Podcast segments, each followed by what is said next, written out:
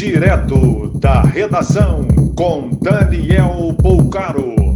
Olá, boa noite. Essas são as principais notícias da noite desta segunda-feira, 10 de agosto de 2020.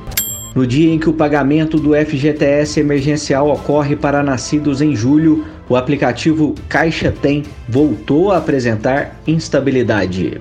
O Brasil promulgou hoje acordo de livre comércio automotivo com o Paraguai.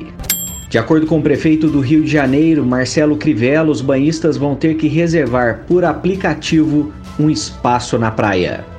A maioria dos estabelecimentos comerciais de Belo Horizonte voltaram a fechar nesta segunda-feira, respeitando o rodízio de três dias abertos e quatro dias fechados.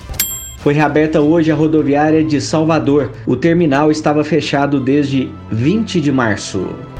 Para evitar formação de filas, pontos de ônibus no centro de Maceió, em Alagoas, estão passando por mudanças.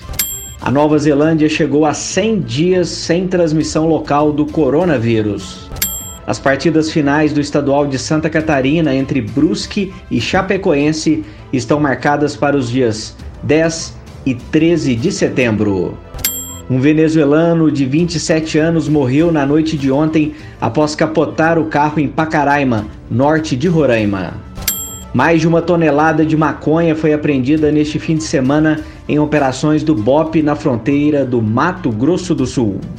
Mais informações no site da redação.com.br. Você ouviu direto da redação com Daniel Bolcaro.